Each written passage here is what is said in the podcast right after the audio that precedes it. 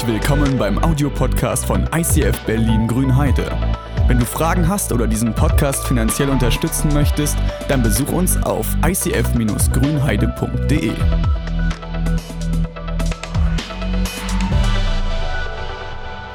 Wenn du von etwas begeistert bist, wie fühlt sich das an? Bist du dann auch so einer? Surfen oder Snowboarden oder was begeistert dich so richtig und schenkt dir eigentlich mehr Power als du. Ich habe hier ein paar Sachen mitgebracht, die sind bei mir so, ja. Hier zum Beispiel. Das ist das, was mich total begeistert. Also nicht der Sack, sondern, sondern das, was da drin ist. Ja? In diesem Sack ist etwas. Oh, schaut mal, das hier, das ist ein Schlafsack. Ein Schlafsack im Sack. Das ist mein Schlafsack, mit dem ich normalerweise, wenn ich Wintercampen bin, schlafe. Dieser Schlafsack hat eine Komforttemperatur von minus 28 Grad. Als ich das letzte Mal im Winter draußen geschlafen habe, hat mein Thermometer minus 18 Grad angezeigt. Morgens um drei oder um vier war das. Und ich habe in diesem Teil geschlafen und er war offen, weil mir das sonst zu heiß war. Also das begeistert mich. Ich, mich begeistert das einfach. Ne? Ich sehe dieses Zeug und wow, oder hier noch mehr. Ne? Das sind so ich nehme euch mit in meine Hobbys hier, ne? Guck mal, das ist mein Zelt. Das ist ein, das ist ein Hilleberg, das ist ein Caron 4 GT, das sind Expeditionszelt, ja? Wenn du irgendwann mal durch Grönland durchwandern möchtest, eine Grönland-Transversale machen möchtest, ne? Das sind die Zelte, die dafür verwendet werden. Dieser wunderbare dünne Stoff, ja, Silikon beschichtet. Das ist ein Ripstop-Nylon mit einer Weiterreißfestigkeit von 18 Kilogramm. Also da gibt kaum einen Wind, was dieses Ding hier zerstören kann ey, dann, ich komme ins Schwärmen, wenn ich darüber rede. Es macht, wow, ich mag dieses Zeug einfach. Okay, was begeistert dich? Ich weiß es nicht, aber du hast dasselbe genau. Ich habe das fast geahnt, Clemens. Äh, es gibt so ein paar Sachen, die sind, äh, die begeistern mich. Es gibt Sachen, die begeistern dich. Und hast du dich schon mal gefragt, wie lange so eine Begeisterung anhält? Also bei dem Ding hält meine Begeisterung lange an. Aber es gibt so Momente, in denen vergesse ich diese Begeisterung in denen vergesse ich sie. Weißt du, begeistert, wir sind bei ICF, haben wir gesagt, wir sind nicht einfach nur von Zelten oder von Hobbys begeistert, sondern wir sind vom Leben begeistert, excited. Excited. Das ist eins der Werte von ICF. Eins der Werte, und wir haben ja die ganze Zeit bei diesen Werten von ICF, bei diesen Values and Wonders, ne, wenn wir ähm, über, unsere, über unsere Begeisterung reden, dann haben wir immer einen Bibelvers. Kann ich den mal kurz haben? Genau. Wie glücklich dieses Volk sein muss. Welches Vorrecht für deine Minister. Ich weiß nicht, wie oft ihr jetzt diese, diese äh, Bibelstelle in den letzten Sonntagen gehört habt. Das ist die Bibelstelle 1. Königin 10. Da kommt die Königin von Saba, besucht Salomo. Salomo ist ein gottgläubiger König und der ist so großzügig. Und in dieser Bibelstelle steckt eigentlich alles drin, was ICF wichtig ist. Und heute diese, dieser eine Satz, wie glücklich dieses Volk sein muss, welch ein Vorrecht für deine Minister. Und es geht darum, dass die Königin von Saba zu dem König Salomo, König von Israel, sagt, ey, in deiner Nähe zu sein, das ist eigentlich so schön, das ist so voller Begeisterung. Wer in deiner Nähe ist, der, dem geht's gut. Und wir Christen, wir haben das gemerkt, dass die Könige von Israel damals, dass das oft, nicht alle, nicht alle, aber oft waren das Menschen, die haben etwas wiedergespiegelt von dem, was Gott macht. Irgendwie eine Begeisterung im Leben ausgelöst. Wenn das so Menschen waren, die ganz dicht mit ihrem Leben nicht nur an einer Regierung dran waren, sondern mit ihrem Leben so ganz dicht an Gott dran waren, dann haben sie eigentlich Göttliches gelebt. Und wenn sie anfangen, Göttliches zu leben, zum Beispiel eine Begeisterung zu leben, dann passiert halt sowas. Wisst ihr was? ICF hat so ein, so ein Dings rausgegeben, wo sie gesagt haben, wir beschreiben mal unsere Werte und in diesem Papier, in diesem Paper, da kommt einmal dieser Satz drin vor und dann noch ein Satz, der das noch ein bisschen konkretisiert. Guckt mal den hier. Die Freude an Gott ist unsere Stärke. Nehemiah 8, Vers 10. Das ist das, was uns ICFler so, so richtig durchgehen muss. Die Freude an Gott ist das, was uns begeistert. Wir sind bah, die, es gibt uns Kraft, weil wir uns an Gott freuen. Das kann jetzt sein, dass du hier sitzt und sagst, ja, das ist schön und gut, dass ihr euch darüber freut, aber ich habe ganz andere Probleme.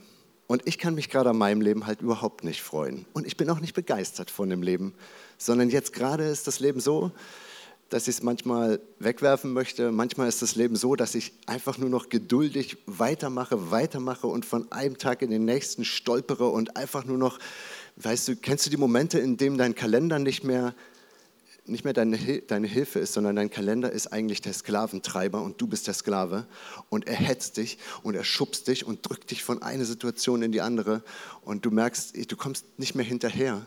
Kennst du das, wenn du keine Zeit mehr hast, dich mit deiner Freundin, mit deiner Frau zu unterhalten und du merkst aber, es stehen Unterhaltungen an, aber dein Kalender, er treibt dich, deine Arbeit, sie treibt dich und dann merkst du, die Probleme werden immer größer und du kannst ihnen nicht mehr Herr werden, aber das, was du eigentlich bräuchtest, wäre Zeit, um darüber zu reden.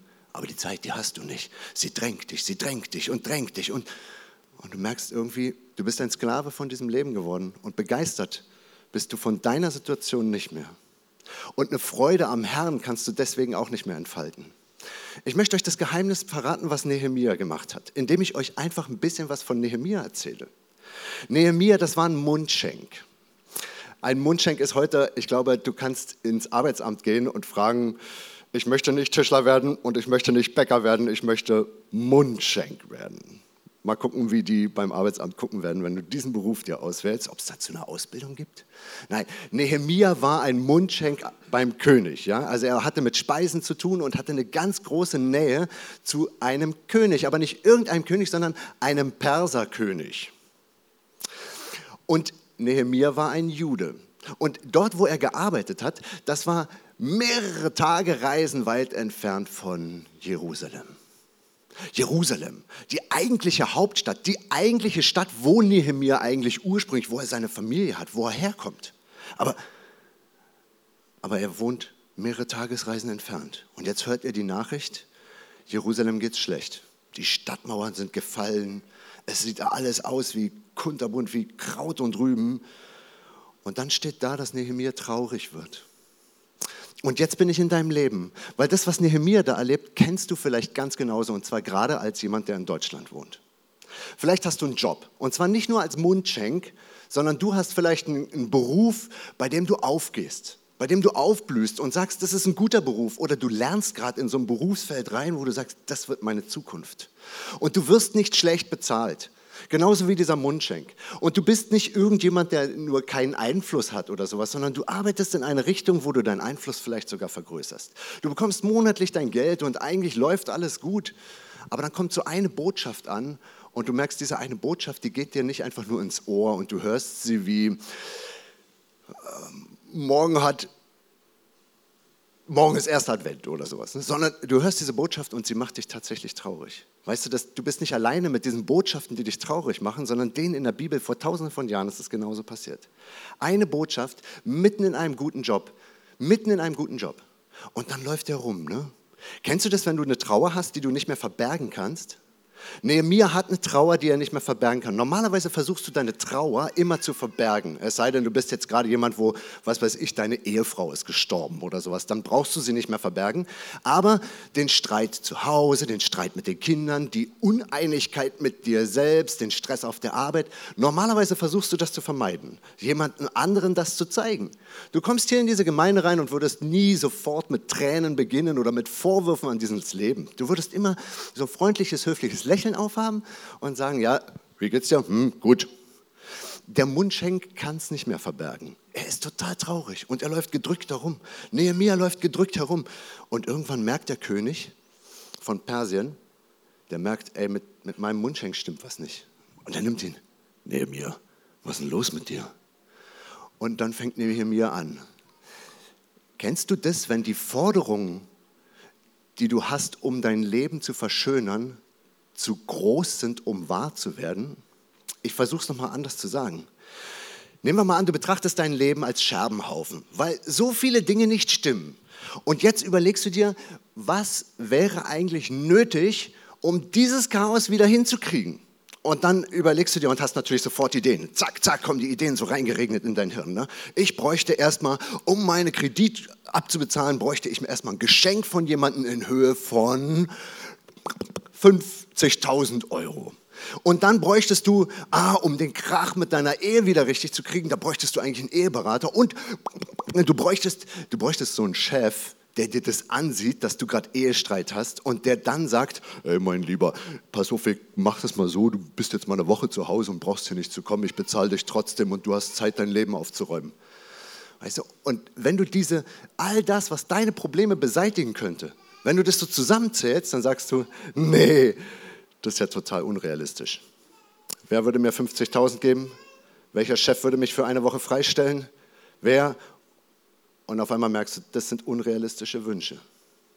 Nehemiah hat auch unrealistische Wünsche. Nehemiah ist nicht nur traurig, sondern er hat unrealistische Wünsche. Er sagt, eigentlich muss ich meinen Job als Mundschenk verlassen. Uh, so ein guter Job, äh, direkt beim König. Er müsste ihn verlassen. Der nächste Wunsch ist, ich müsste eigentlich nach Jerusalem ziehen und dort anfangen aufzubauen. Oh, mehrere Tagesreisen, Job hingeschmissen und ich müsste frei kriegen von meinem König, der Jerusalem eigentlich besetzt hält. Ich müsste eigentlich von dem die Erlaubnis bekommen und ich bräuchte Geld und ich bräuchte Holz und Baumaterial, um diese Stadt wieder aufzubauen, die mehrere Tagesreisen davon und ich bräuchte eine Karawane, die mich dahin treibt und ich bräuchte ich bräuchte Schreiben von diesem König, Empfehlungsschreiben, Erlaubnisschreiben an verschiedene Menschen, die dort hinten auch irgendwo wohnen, wo ich legitimiert werde als der, der das Jerusalemer Problem beseitigt. Wisst ihr was, das ist genau so ein Stapel, genau so ein Stapel Problembewältigung und völlig unrealistisch. Aber Nehemiah, Nehemiah hat irgendwie was komisches Göttliches an sich. Er sagt, ich stelle diese Fragen.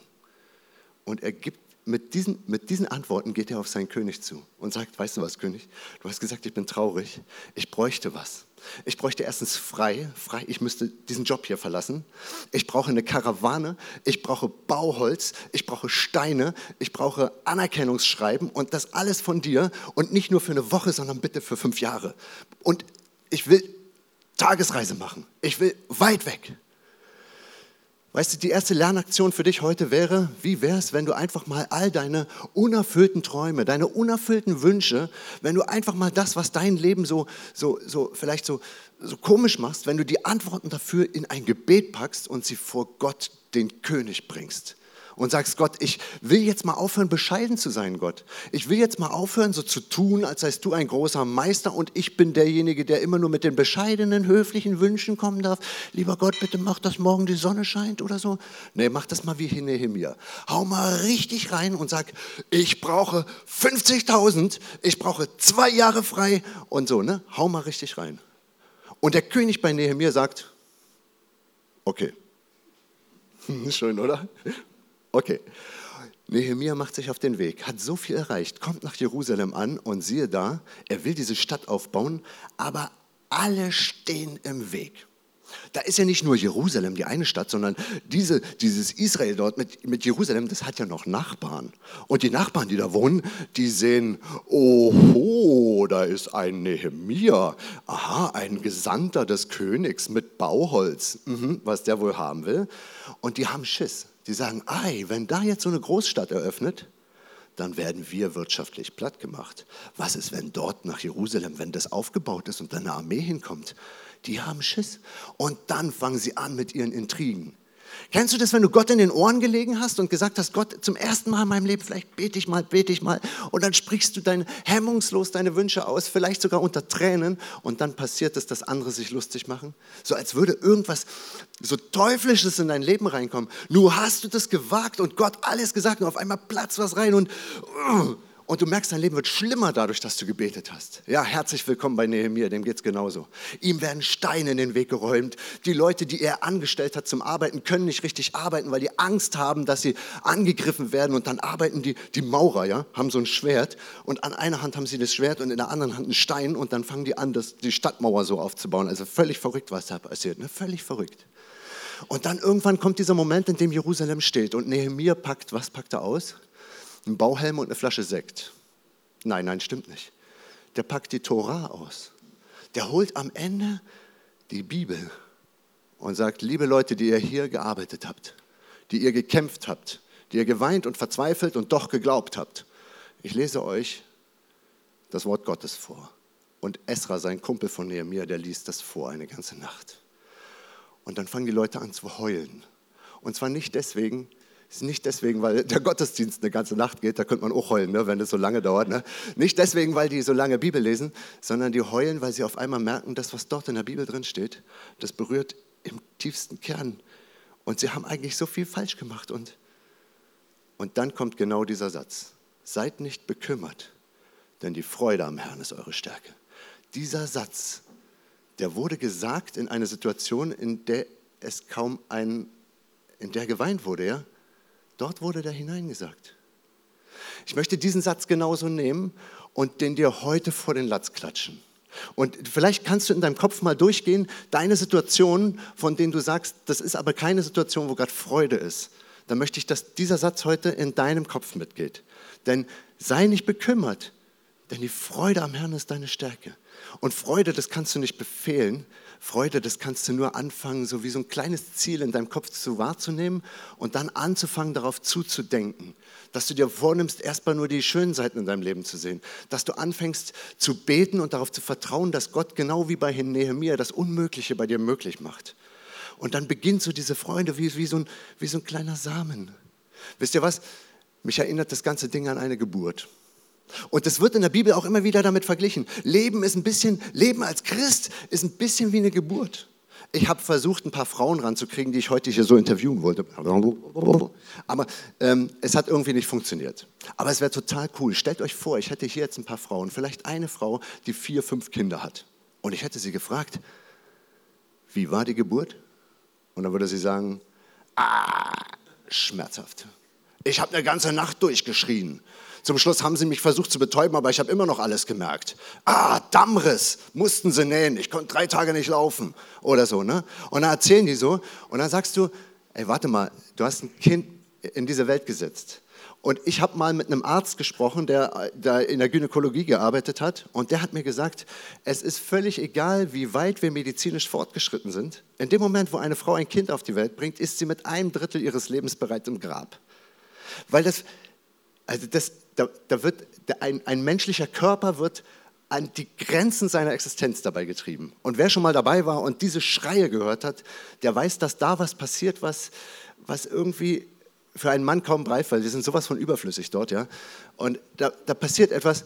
Aber wenn ich jetzt diese Frau hier hätte, die fünf Kinder auf die Welt gebracht hätte, und ich würde sie fragen, sag mal, du hast die erste Geburt durchgemacht, du hast dir die Seele aus dem Leib geschrien, warum hast du nicht ab dem Zeitpunkt verhütet?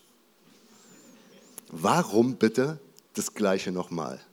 Und dann würde sie mir wahrscheinlich ihr Kind vorhalten und sagen, guck dir dieses Wunder an. Guck dir dieses Kind an mit diesen leuchtenden kleinen Augen.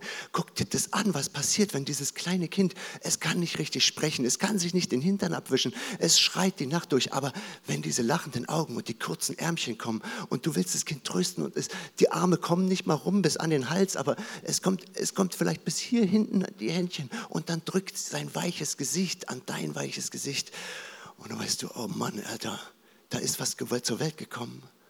Da ist was zur Welt gekommen. Stell dir mal vor, diese Frauen, die würden, die würden darüber berichten. Und die würden, die würden das nochmal machen und nochmal machen. Ich wollte eine Frau hier vorne haben, die gerade, gerade eben ein Kind gekriegt hat und die mal fragen, wie war es? Ähm, wie war das mit dem Kind kriegen? Und sie würde wahrscheinlich auch sagen, wie meine Frau. Meine Frau habe ich, ich, ich war bei allen Geburten dabei. Und sie würde wahrscheinlich auch sagen, es war schlimm. Aber es hat sich gelohnt. Es, ich glaube, die Band kann langsam nach vorne kommen.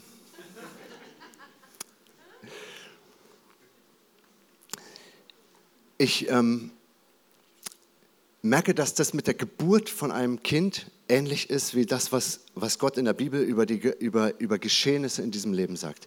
Paulus, ein Schreiber im Neuen Testament, hat einmal gesagt, ähm, dieses, dieses Leben ist wie, wie wenn du etwas zur Welt bringst. Es hat was mit Schmerzen zu tun. Es hat was damit zu tun, dass du dich, dass du dich vielleicht auch manchmal nächteweise durchkämpfst. Es gibt eine Chance, dass in diesem Leben auch was kaputt geht, etwas zerstört wird, etwas, was, etwas vielleicht, es besteht die Chance dabei auch drauf zu gehen. Aber er sagt immer, es lohnt sich. Es lohnt sich. Wisst ihr was? Wir hören gleich so ein bisschen Musik und ich möchte, ich möchte dich bitten, während diese Musik läuft, dass du, dass du darüber nachdenkst, was, was ist in deinem Leben eigentlich die Momente, bei denen du merkst, das tut weh, aber es kündigt sich vielleicht eine Geburt an.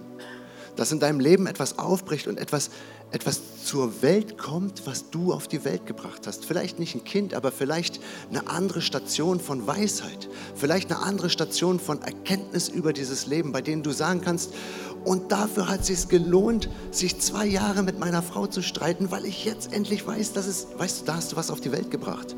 Oder dafür hat es sich gelohnt, dieses, dieses Kredit für den Haus weiter abzubezahlen und, und nicht und so. Ne? Und dann weißt du, du hast gelitten und gedarbt und gespart und hast überall LED-Lampen reingebaut, damit, damit du dir die Rechnungen leisten kannst. Aber es, was bringst du damit auf die Welt? Hat sich da was gelohnt? hör dir dieses Lied an, denk darüber nach, ich komme gleich nochmal nach vorne kriegst du noch was. Begeisterung. Begeisterung für etwas sein. Wir Christen, wir sind begeistert. Und das im wahrsten Sinne des Wortes. Wir sind begeistert. Wisst ihr was? Dieses, dieser Moment, in dem etwas auf die Welt gekommen ist.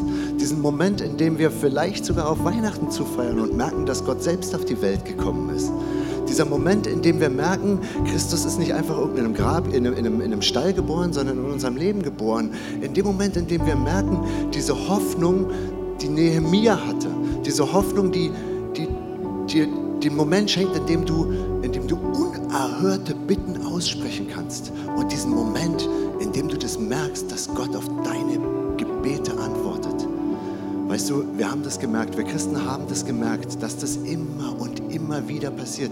Dass das nicht eine Ausnahme ist, die mal in dem Leben von Karl-Heinz passiert und dann mal in dem Leben von Albert oder, oder wem auch immer, sondern dass es etwas ist, was jeder Christ hier in diesem Raum schon erlebt hat. Dass wir sagen können, ey, ja, wir haben gelitten und wir leiden manchmal auch nicht, auch, auch wie elend, aber, aber wir wissen warum und wir gehen da durch. Und wir gehen mit unserem Herrn da durch und deswegen sind wir vom Leben begeistert. Deswegen können wir manchmal, manchmal tanzen vor Freude, weil wir, weil wir wissen, er packt mit an. Er hat ein Ziel. Er ist dabei. Ich werde jetzt ein Gebet sprechen und dieses Gebet, da bitte ich dich darum, das mit in deinem Herzen so anzunehmen und zu sagen, ja, das soll nicht nur das Gebet sein, was Micha gesagt hat, sondern das ist ein Gebet, was ich auch für dich spreche. Jetzt fängt es an. Herr Jesus Christus, ich danke dir, dass du am Kreuz gestorben bist. Ich danke dir für deine Großzügigkeit, dass du dein Leben mit uns teilen möchtest, dass du mit uns gehst, dass du nicht dich im Himmel versteckst und sagst, jetzt habe ich meinen Teil geschafft und was sie da unten machen, ist mir egal. Ich danke dir dafür, dass du uns begeistern kannst für, dieses, für dein Leben, indem du uns deine Ideen gibst, indem du uns deine Hoffnung schenkst, indem du, indem du in unser Leben reinkommst und etwas veränderst. Jetzt bitte ich dich darum, Jesus, diese ganzen Nehemia-Belastungen, diese Trauer, die wir nicht mehr verstecken können, wir legen sie dir jetzt hin und sagen, bitte, bitte Jesus, lass uns das verstehen, was da passiert oder wenigstens annehmen oder wenigstens diesen Moment, in dem wir trotzdem Freude entwickeln können. Jesus, schenk uns Begeisterung, begeistert sein vom Leben. Amen.